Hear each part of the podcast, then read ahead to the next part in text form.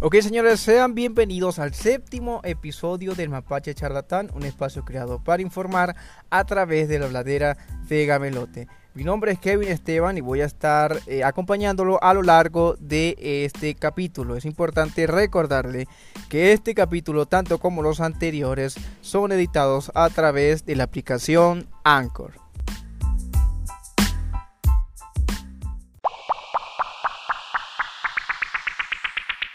Señores, observando las estadísticas de audiencia, eh, según Anchor, pues me notifica que el mapache charlatán en este momento está rompiendo las fronteras.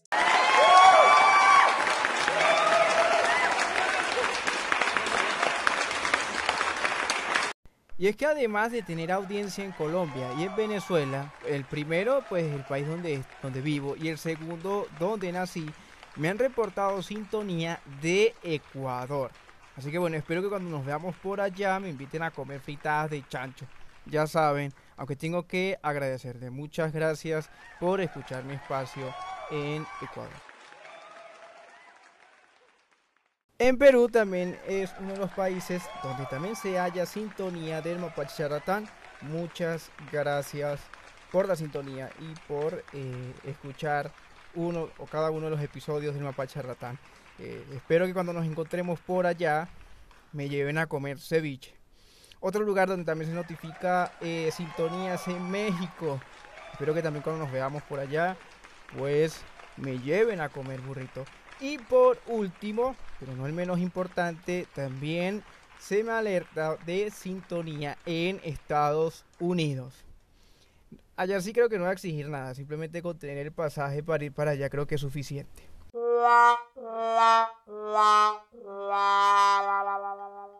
Pero bueno, señores, no me queda más nada que agradecerle. Muchas gracias por tomar en serio mi trabajo. Ahora sí, señores, vayamos al tema.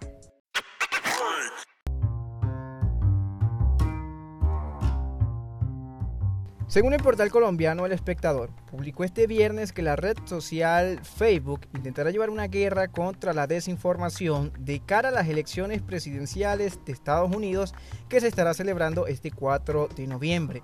¿Cómo lo hará? Pues ellos comentan que vetarán anuncios políticos en su plataforma esa semana anterior a los comicios que se llevarán a cabo para eh, las elecciones presidenciales.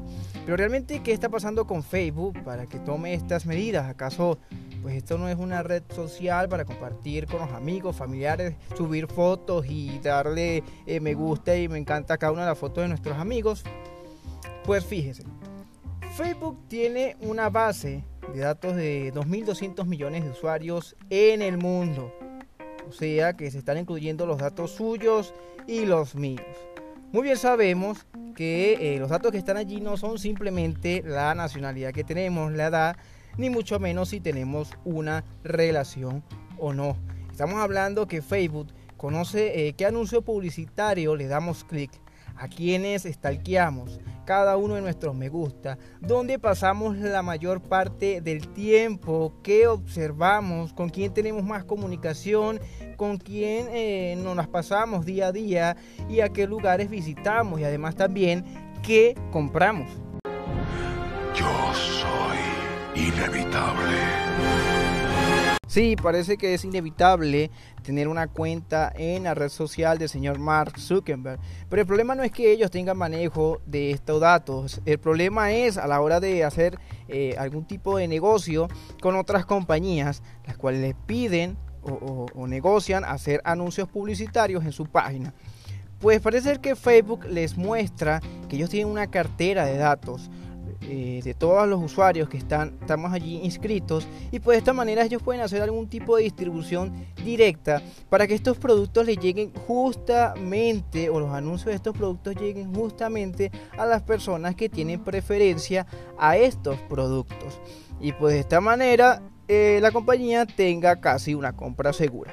Más o menos esto fue lo que sucedió en el año 2016, cuando los datos de 87 millones de personas terminaron en las manos de Convict Analytica, una empresa de comunicaciones que trabajaba para Donald Trump. ¿Qué finalidad tenía esto? Bueno, como Donald Trump era candidato eh, presidencial en ese entonces y se encontraba en una campaña presidencial, ellos usaron toda esta base de datos para realizar una publicidad engañosa y así poder manipular los votos. Imagino que eran de personas eh, que estaban, en ese caso eran disidentes de Donald Trump.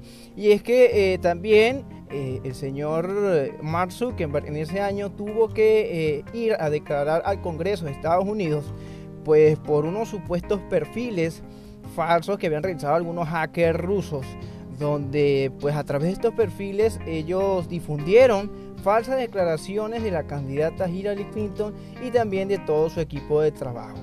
¿Con qué necesidad o cuál era su finalidad?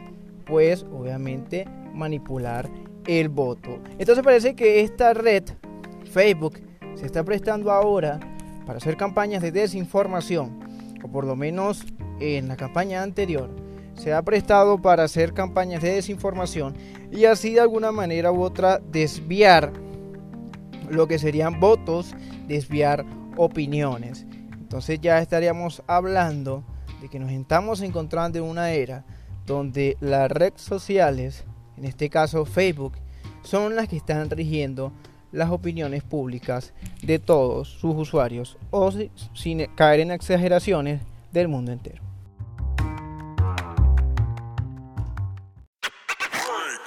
Oye, y cambiando de tema, sé que el episodio anterior donde traté el tema sobre eh, racismo que están recibiendo los afroamericanos en Estados Unidos, pues quise traer un tema que ahorita es muy desconocido, de hecho se habla muy poco, y el caso de los uigures, que están recibiendo una represión racista, en este caso de parte del gobierno de China. Déjenme y les comento.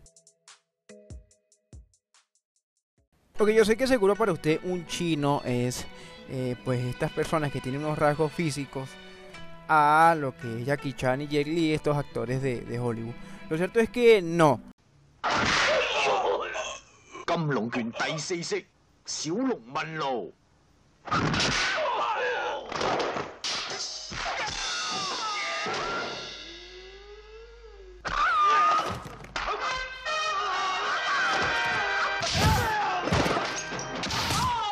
Hay una amplia cultura o diversa cultura en China, donde hay grupos, pues más de 56 grupos étnicos que fueron aceptados y que ahora componen la popular China, esto bueno, desde, Mao Zedong. Pero hay un grupo llamado los Hams, pues que son justamente estas personas que, que recogen estos aspectos físicos como los de Jackie Chan o el mismo Jet Li, pues que han gobernado ya desde hace mucho tiempo China y de hecho han creado como una supremacía, la cual, la cual Mao Zedong eh, en la constitución, de hecho lo llamó chauvinista y lo etiquetó como una amenaza. Entonces, eh, en ese momento también, se, como Mao Zedong aceptó a muchas otras etnias, como están la de los Tibet y las que hoy voy a hablar, que son las de los uigures, pues empezó a generar unas políticas donde estas etnias eran totalmente reconocidas, todas sus culturas y todas sus costumbres. Y además también nacería lo que son las políticas del, único, del único hijo, el cual nada más sería dictada para los Hans, ya que representaban el 92% de la población. Y pues estas etnias menores podrían tener eh, más de dos hijos incluso. ¿Qué es lo que sucede? Pues al transcurrir del tiempo, y con la toma de poder del señor Xi Jinping, ha transmutado ahora una represión contra las culturas y naciendo, naciendo también en parte a abolir lo que era esta política, el único hijo, que ahora se, se, viraron. Ahora los únicos que pueden tener un solo hijo son las etnias pequeñas y los Han ahora son los que pueden tener más de dos hijos pesar de todo, los Han no son bastante predominantes en cualquier otras regiones, por lo menos en el Tíbet solo representan el 8% de la población. Y en Xinjiang, que es donde están ubicados los uigures, solo representan el 38%. Sin embargo, el gobierno en esta zona han querido, eh, imagino con estas políticas del único hijo ya comentado, donde ya ahorita los Han pueden tener muchos más, pues han querido eh, llenar de ciudadanos Han, por lo menos el caso de Xinjiang, que es donde está la etnia turcomana de los uigures. Los uigures no hablan mandarín, ellos hablan árabe y obviamente sus tradiciones pues van muy de la mano con lo que sería la tradición religiosa, el Islam. Esto pues no parece generar ningún tipo de alarma. Es normal pues que un gobierno a lo mejor quiera poblar cierta ciudad. El problema está cuando empieza de una manera u otra a prohibir o a cometer algún tipo de asedio con las costumbres de la gente que ya ahí vive. Y es que eh, el gobierno, un momento a otro, allí en Xinjiang, los uigures les ha cerrado mezquitas, les ha prohibido el velo, que es una tradición para ellos. Además de esto, también a todos los uigures les ha prohibido dejarse crecer la barba. También este, le han confiscado los pasaportes. De esta manera entonces los uigures no pueden salir de China. Y además de esto también han creado lo que son escáneres de reconocimiento facial, los cuales llevan en todos los medios de transporte para de una manera u otra así llevar un control de los movimientos que hagan los uigures. Y por si fuera poco, también prohibió el árabe en las escuelas, donde iba a ser de uso obligatorio que se dictaran todo tipo de clases ya en idioma mandarín. Y además de esto también lo realizó en los espacios públicos. Y como si fuera poco, ya no tan solamente estamos hablando en el caso cultural y educativo, sino que también ahora están llevando desde el 2014, se data esto, unos centros de reeducación donde eh, están llevando a la fuerza eugures y los están adoctrinando con eh, eh, conocimientos comunistas y de hecho entrenamiento militar. Todo esto está fuertemente aprobado por periodistas que han podido burlar la seguridad y como también algunos uigures que han podido escapar de allí pues también le enseñan mandarín y le enseñan toda una cultura de Han. Ellos comentan que esto nace de la buena fe de querer, incluir los uigures en un programa donde puedan pues actuar como, como un Han cualquiera, poder hablar chino y poder entrar a la vida hasta laboral de China. Pero parece ser que aquí lo que está viendo son atropellos, torturas y que están forzando los uigures a que dejen sus creencias religiosas, a que dejen su eh, manera de, manifestar, su manera de ser, que es obviamente árabe. Ellos no se, se definen totalmente como los Han.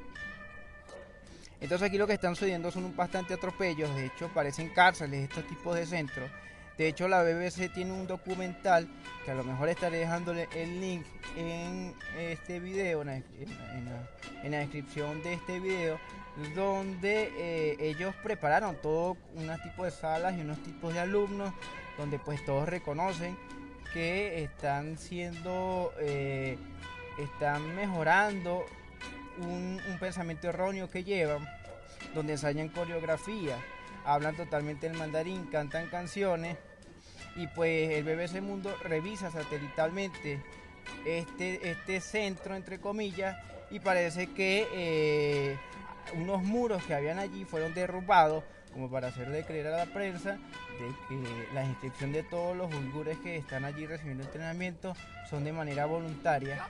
No es cierto, porque es un centro, de hecho, que en cada esquina hay garitas donde hay soldados eh, pendientes de que pues ninguno de estos se pueda fugar de ese centro.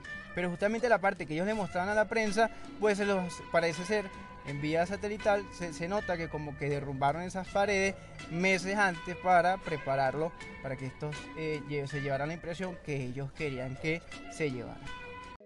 Bueno, el caso, el caso de los uigures, eh, como podrán ver, es una información que se queda bastante corta. imagínense, una imposible entrar de usted a una dictadura eh, como la China e intentar investigar los atropellos que allí se llevan, ¿no? Es como, como pasaba con Cuba.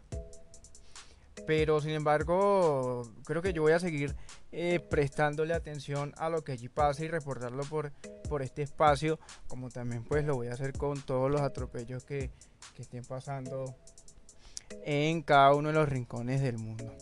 Bueno, a mí me gustaría saber qué opina usted sobre este tema, si lo había escuchado anteriormente y me los comente. Así, ¿por dónde me lo puede comentar? Bueno, usted me busca por Facebook como Kevin Esteban. Usted me puede conseguir por Instagram como kevin.esteban95. También me puede escribir al Gmail por kevin.esteban95.gmail.com. Me puede encontrar también por Twitter y escribirme de igual manera. ¿Qué piensa usted de esto? Si ya había escuchado y si también me puede por allí recomendar cualquier tema que usted quiere que yo eh, desarrolle aquí en el espacio. Eh, haré todo lo posible por complacerlo. Es importante también de que usted sepa que usted puede escuchar todos los episodios, tanto los anteriores como estos, en la plataforma de Spotify, Google Podcast, Poker Cat y también Anchor, como lo mencioné anteriormente, Radio Public y Breaker. Este, yo sé que me he atrasado demasiado en los episodios, pero bueno, es por problemas de salud, señores. Me he sentido bastante mal estas semanas. He corrido con, eh, con, con fiebre, eh, una gripe horrible y además me estoy recuperando una tos. Pensé que no iba a poder esta semana poder subir contenido, por eso a lo mejor lo hice un poquito eh, breve, pero sin embargo voy ya, ya estoy mejorando. Me espero el siguiente episodio ya encontrarme un poco mejor. Además de que, bueno, estoy pasando también por una situación sentimental pues que uno a veces cree que no le, influencia en este tipo de proyectos pero sí. Pero bueno ya espero irme amoldeando espero irme acostumbrando y buscando la manera de que este espacio eh, de manera de contenido y entretenimiento vaya hacia arriba pues como lo veníamos haciendo regularmente señores. Yo lo voy a dejar con una frase de una persona que para mí ha influenciado desde que tengo uso de la razón. Su nombre es Reño Tolina. Él lo conocí desde muy pequeño. Bueno, mi madre, eh, pues desde, que yo estaba muy, muy muchacho, me lo mencionaba y, ella pues también fue muy, es muy fanática de él. Y pues ya estando yo en secundaria, eh, pues me dejé influenciar bastante este señor lo voy a presentar así simplemente con el nombre.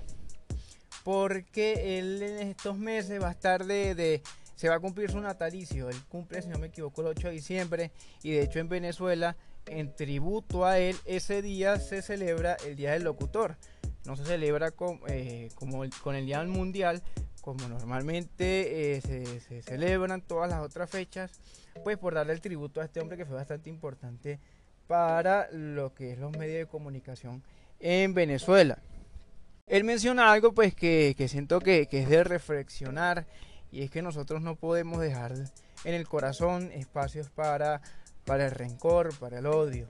A pesar de las cosas que nos pasen y nos sucedan, señores, este, tenemos que admitir que es mejor que nos pasen las cosas por buena gente, que es mejor que, que nos sucedan las cosas por bueno que, por malos y, más bien que, tomemos pues todas las cosas para, un aprendizaje, para una reflexión y que más bien guardemos espacios para bonitos recuerdos, para, para tener bastante receptividad para lo bueno, para lo mejor que la vida nos repara. Yo les voy a presentar a ustedes con e, este audio de, de este episodio de hoy a Reino Torina, el cual espero eh, dedicarle después un, episodio en su debido momento. Eh, bueno, nada más, no me queda más que dar de muchas gracias. Si llegamos a las 100 reproducciones, que creo que lo podré lograr con este episodio, señores, les prometo que les voy a estar regalando un episodio con entrevista y un episodio demasiado excelente. Esperemos así sea. No me queda más nada que despedirme. Espero se cuiden mucho, señores, que estén bien y será hasta el próximo episodio. Hasta luego. Siempre en mi vida he pensado algo sumamente interesante. Es una gran tontería, sin duda alguna, eh, tener espacio en el corazón para un rencor.